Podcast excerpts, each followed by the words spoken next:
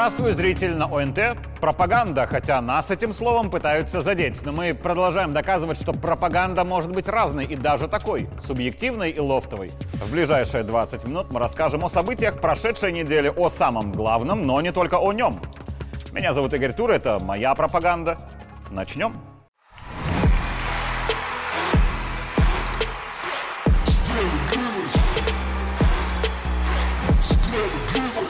Почувствуй справедливость.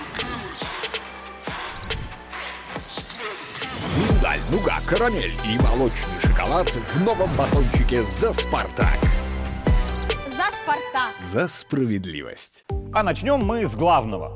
На прошлой неделе главнокомандующий собрал очередное заседание силового блока. Заседание не было экстренным, ни к какой войне здесь и сейчас мы не готовимся. Но это не значит, что мы не должны делать выводы и из собственных действий, и из окружающей нас обстановки. Я всегда повторял и еще раз хочу сказать, уроки, уроки, уроки из того, что происходит по периметру нашей Беларуси. Извлекать уроки. Важнейшая наша задача. Это, в общем-то, касается всех сфер. Даже если есть какой-то план или стратегия, которой мы придерживаемся, важно порой останавливаться и оценивать обстановку вокруг. Может, проблема, которую мы решаем, поменялась или исчезла совсем. Может, мы где-то ошиблись или ошибаемся сейчас, тогда нашу стратегию нужно как-то корректировать. А возможно, мы избыточными усилиями решаем какую-то проблему, и избыточность усилий создает нам какую-то проблему новую. Я знаю, что многие поймут, о чем я, так что развивать мысль не буду. А вот военные о государственной значимости, отсутствия избыточности действий знают, как по мне, очень хорошо. Втянуться в гонку вооружения, как делают некоторые государства, мы, конечно, можем доставить неприятности нашей экономике и определенные социальные проблемы так простым языком говорить, положить. Поэтому из принципа разумной достаточности, первой необходимости, вот этот основной принцип, который и глава государства подчеркнул, только исходить из него. Именно по принципу разумной достаточности мы, это я уже говорю о союзном государстве, действуем в нашем регионе. И ключевое здесь слово «разумное». Не Минск и даже не Москва начала войну в 2022 а те, кто к войне готовился, как уже перестали скрывать, без малого 10 лет. Об этом Александр Лукашенко говорил в субботу с министром обороны России Сергеем Шойгу. И да, мы вместе готовимся защищать наше общее отечество. И будем это делать, если нужно. И для этого, да, мы проводим совместное боевое слаживание на территории Беларуси. Пока, например, я и наши спецслужбы не видят, чтобы они были готовы к полноправным переговорам и по-человечески договариваться. Не видят. Они видят, по нашему мнению, как продолжить войну ну тогда специальная операция не прекратится. Ни вы, ни мы войны не хотели и не хотим. Но есть и неразумная недостаточность. Об этом Александр Григорьевич говорил уже во время доклада главы Следственного комитета. В целом, конечно, вопросов к работе ведомства, как и к самому ведомству, у президента было достаточно. Ну что тут скрывать, поэтому пришлось и руководство в чувство приводить. Вы стали председателем Следственного комитета.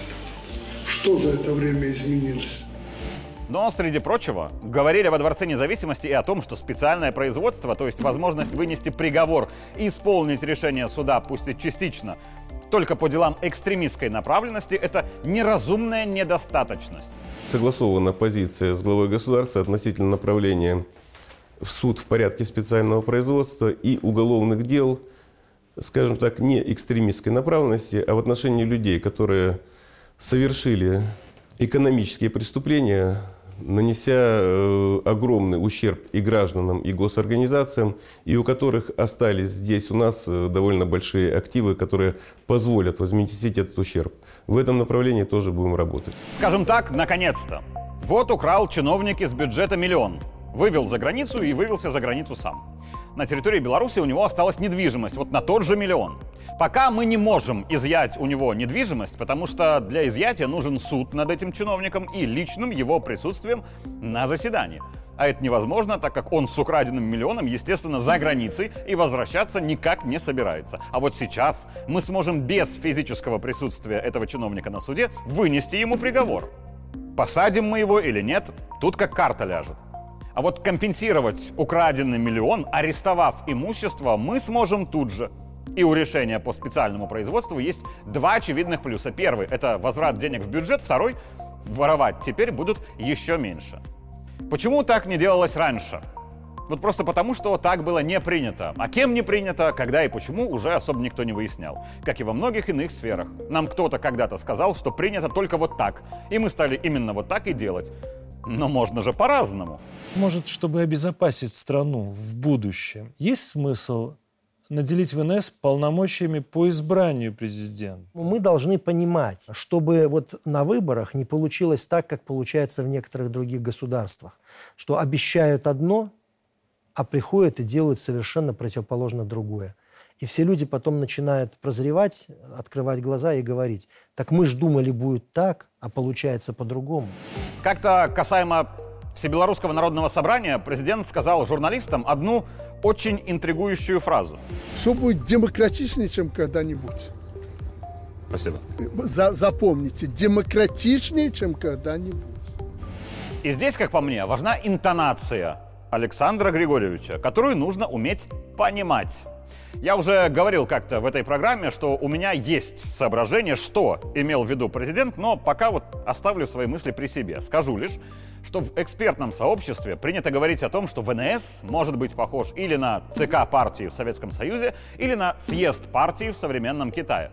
Но есть и интересный пример на Западе. Вот такая страна, как Германия, футбольная сборная которой с треском вылетела с чемпионата мира, потому что нужно было играть в футбол, а не отвлекаться на популистские политические акции. Германия упрекается ли в мировом сообществе в недемократичности? Нет, ну что вы, как же так можно? Канцлер Германии Олаф Шольц. Как его избирают? Выбирают ли его простые немцы? Нет, к выбору канцлера простой немец не имеет никакого отношения. Канцлера избирает Бундестаг, то есть парламент Германии. А еще в законодательстве Германии нет ограничений на количество сроков для канцлера. Один и тот же человек может занимать эту должность неограниченное количество раз подряд. Еще. Если вам кажется, что ваша работа какая-то ненужная и вас не замечают, вспомните, что в Германии есть еще и президент, а он действительно есть, и сейчас это Франк Вальтер Штайнмайер. Раз простые немцы не избирают канцлера, может, они выбирают президента своей страны? Нет. Президент Германии избирается теми же депутатами Бундестага и делегатами земельных парламентов и в пропорции 50 на 50. Здесь интересный нюанс. Получается, депутаты Бундестага выбирают канцлера самостоятельно, а потом имеют 50% от голосов на выборах президента Германии. Вторая часть голосов у депутатов земельных, многие из которых аффилированы с депутатами Бундестага через свои политические партии. В Германии так говорить не принято, но по сути – и канцлера, и президента Германии избирает Бундестаг. А немцы, вот обычные немцы, не имеют никакого влияния ни на выборы канцлера, ни на выборы президента. Они могут избирать лишь депутатов, которые выбирают канцлера и президента. И если эта модель в мире никем не критикуется, значит она хорошая, правда? То есть, если какая-то другая страна возьмет за образец именно немецкую модель, то к ней никаких претензий. Верно? А еще президента Германии избирает, как говорится официально, Федеральное собрание. Это конституционный орган, состоящий из, еще раз говоря простым языком, депутатов парламента и депутатов местных советов. Но вот мне кажется, что Всебелорусское народное собрание Беларуси очень похоже по сути на Федеральное собрание Германии, верно? Наша вече даже шире по народному охвату. Там не только депутаты разных уровней. И если тот факт, что президентов Германии выбирает федеральное собрание, никем не осуждаем, значит, если вдруг в какой-то стране собрание типа ВНС будет избирать президента, это тоже будет считаться демократичнее, чем когда-нибудь. Не так ли? Но это потом. А пока важно здесь и сейчас заняться импортозамещением в союзном государстве, о чем на прошлой неделе говорили Александр Лукашенко и глава Приморского края России Олег Кожемяка. Есть определенное торможение к сожалению, бюрократические, мы об этом поговорим. Это касается не Приморского края, а в целом нашего сотрудничества с Россией. В ближайшее время мы встретимся с президентом России, также обсудим эти вопросы. Ну, в общем, если мелкие вопросы какие-то снять с поверхности, то мы значительно можем продвинуться в плане импортозамещения. Это самое главное для нас сейчас. И с Путиным на прошлой неделе Лукашенко уже поговорил по телефону. И чем чаще будут говорить два президента, тем меньше будет у сотрудничества Минска и Москвы бюрократических препятствий от чиновников разных рангов. А еще у нас будет прямой авиарейс из Минска во Владивосток. Сейчас необходимо, в том числе э, с вашей помощью, э, с помощью пресс-туров, организовать э, именно показ тех достопримечательностей, которые есть в Беларуси и которые есть в Приморском крае. Олег Николаевич, если вам нужен пресс-тур, именно пресс и именно тур, я готов. Готовы изменения в Беларуси во вступительную кампанию в ВУЗы. Схема, при которой абитуриент сдавал 4 ЦТ, а потом комбинировал результаты, чтобы пройти на бюджет куда удачнее и плевать ему на профессию, эта схема отменяется. Теперь будет два централизованных экзамена в школе, это те же ЦТ, но именно в школе, по языку и еще одному предмету на выбор, которые зачтутся для поступления. А вот потом можно будет доздать только одно ЦТ чтобы именно экзамены выбирались под будущую профессию, а не профессия подгонялась под результаты ЦТ. Во втором случае мы получаем или выпускников вузов в никуда, или просто вот так себе специалистов. Но важно, президент на совещании просил всю вертикаль не быть таким уж строгими к нашим детям. Туда не смотри, вопросов не задавай на экзамене, бойся, что не поступишь, а потому что надо было учиться лучше. Это наши дети. И в момент, когда они становятся взрослыми, они стрессуют, им страшно. Нам бы им помочь, а не нагнать страху или просто отойти в сторону. Мы, как власть, должны людям продемонстрировать, что, смотрите, ребята, мы вот вы закончили школу, но мы рядом с вами, мы вам помогаем и прочее, окружить их заботой и так далее. Не надо идти этим военным путем, к стенке давай, хотя у нас уже и военные не работают так. О том, что решили на совещании, в деталях рассказали уже все СМИ страны и будут рассказывать и дальше. Но коротко о главном. Чего требует президент? Пункт номер один – это социальная справедливость. То есть все мы должны быть уверены, что наши дети, наши родственники имеют равные возможности для поступления в вузы, и в том числе на престижные медицинские специальности. Здесь сделаю шаг в сторону. Интересный факт. В пятницу в зале совещаний было пять Игорей выше высказавшийся ректор Гомельского медуниверситета Игорь, журналист ОНТ Игорь, экс-министр образования и ныне глава ЦИК Игорь, глава администрации президента Игорь, курирующий вице-премьер Игорь. Еще Игорь, зам главы администрации президента, министр сельского хозяйства тоже Игорь. Просто интересный факт, интересный для меня по понятным причинам. Хотя главное для меня имя Александр. Но об этом я расскажу в феврале.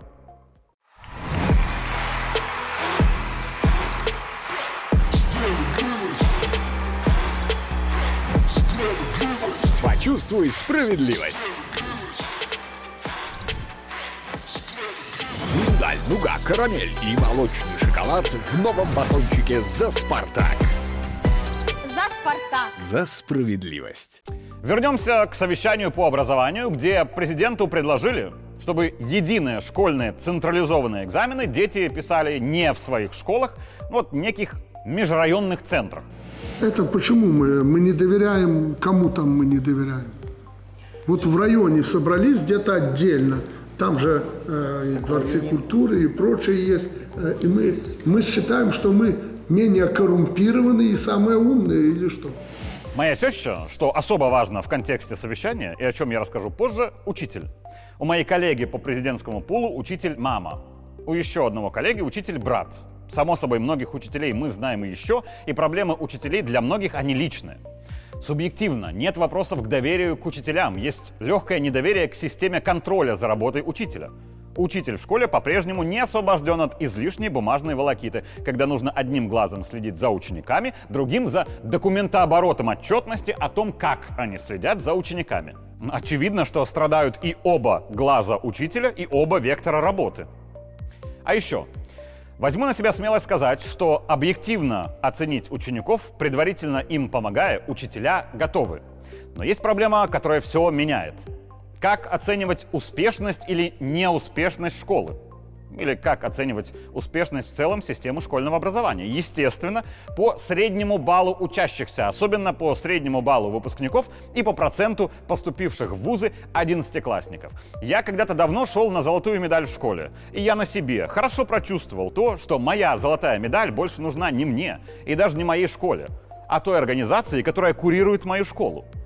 Вообще терпеть не могу слово «курировать». Человек, который что-то курирует, совершенно бесполезен, а чаще и вреден. Есть руководитель процесса, есть у процесса какие-то исполнители, а тот, кто курирует, помочь ничем обычно не может, да и не собирается. Его задача задавать вопросы, как идет процесс и как процесс управляется, чтобы потом доложить об этом куда-то наверх. В лучшем случае тот, кто курирует, просто отвлекает руководителя и исполнителей процесса, в худшем вносит в руководство исполнения процесса какие-то свои необратимые негативные последствия и при этом не несет за это ответственности, что особо эпично. Так вот, я в классе 10 хорошо помню, чутко прочувствовал, что кураторы школы не позволят моим учителям поставить мне низкую оценку, потому что кураторам школы нужна моя золотая медаль. Учителя объясняли кураторам, что Тур не выучил урок и заслуживает не 9, а 6, и слышали в свой адрес претензии и крик «Как ты не понимаешь?». Атур увидел, где в системе уязвимое место, и стал меньше париться насчет домашних заданий и больше времени проводить за своими делами. Я думаю, что суть проблемы не особо поменялась за 16 лет. Учителей порой пытаются заставить завышать отметки в классе, чтобы не портить отчетность. От этого страдают учителя, руководство школы и в конечном счете ученики, которые теряют страх от перспективы получить низкую отметку, а то и остаться на второй год в классе. И, как по мне, участники совещания не доверяют ни учителям в школе, ни директорам школ, а их кураторам во власти на местах, для которых порой важнее не задачи на благо страны, а строго красивая отчетность и только по их району. Я уверен, что учителя у нас хорошие, но хороший учитель должен быть справедливым, а не удобным поставщиком хорошей статистики.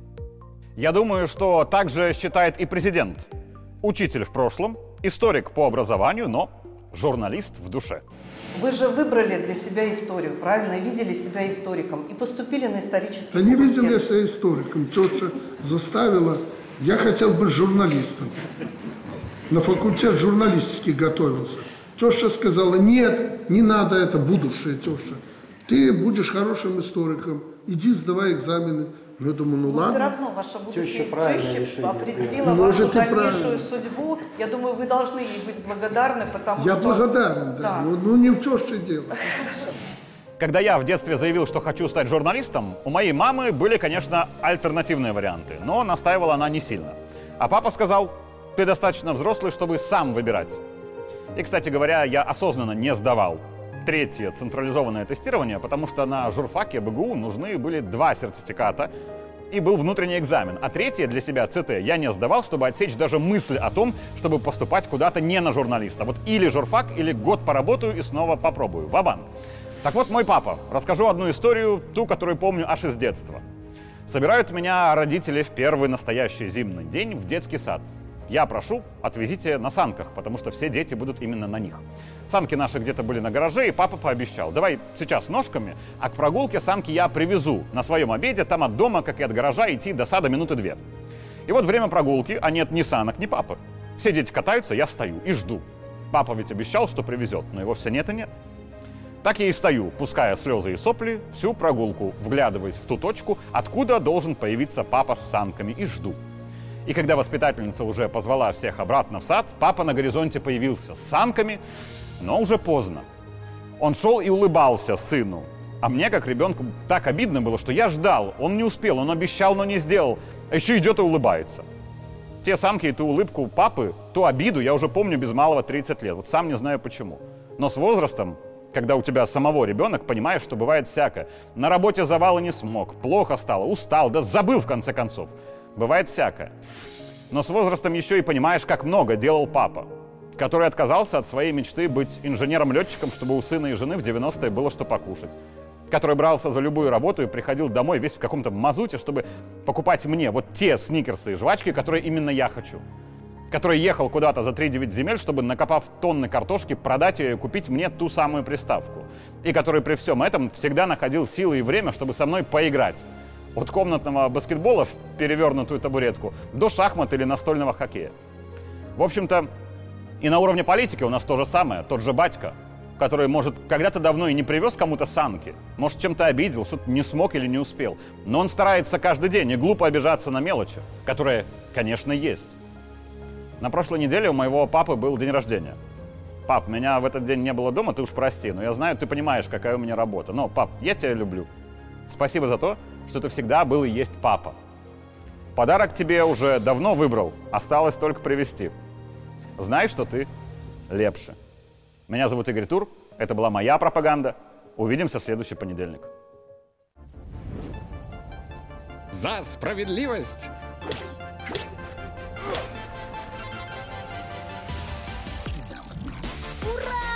Почувствуй справедливость! Хрустящие вафли и молочный шоколад в новом батончике «За Спартак». За Спартак! За справедливость!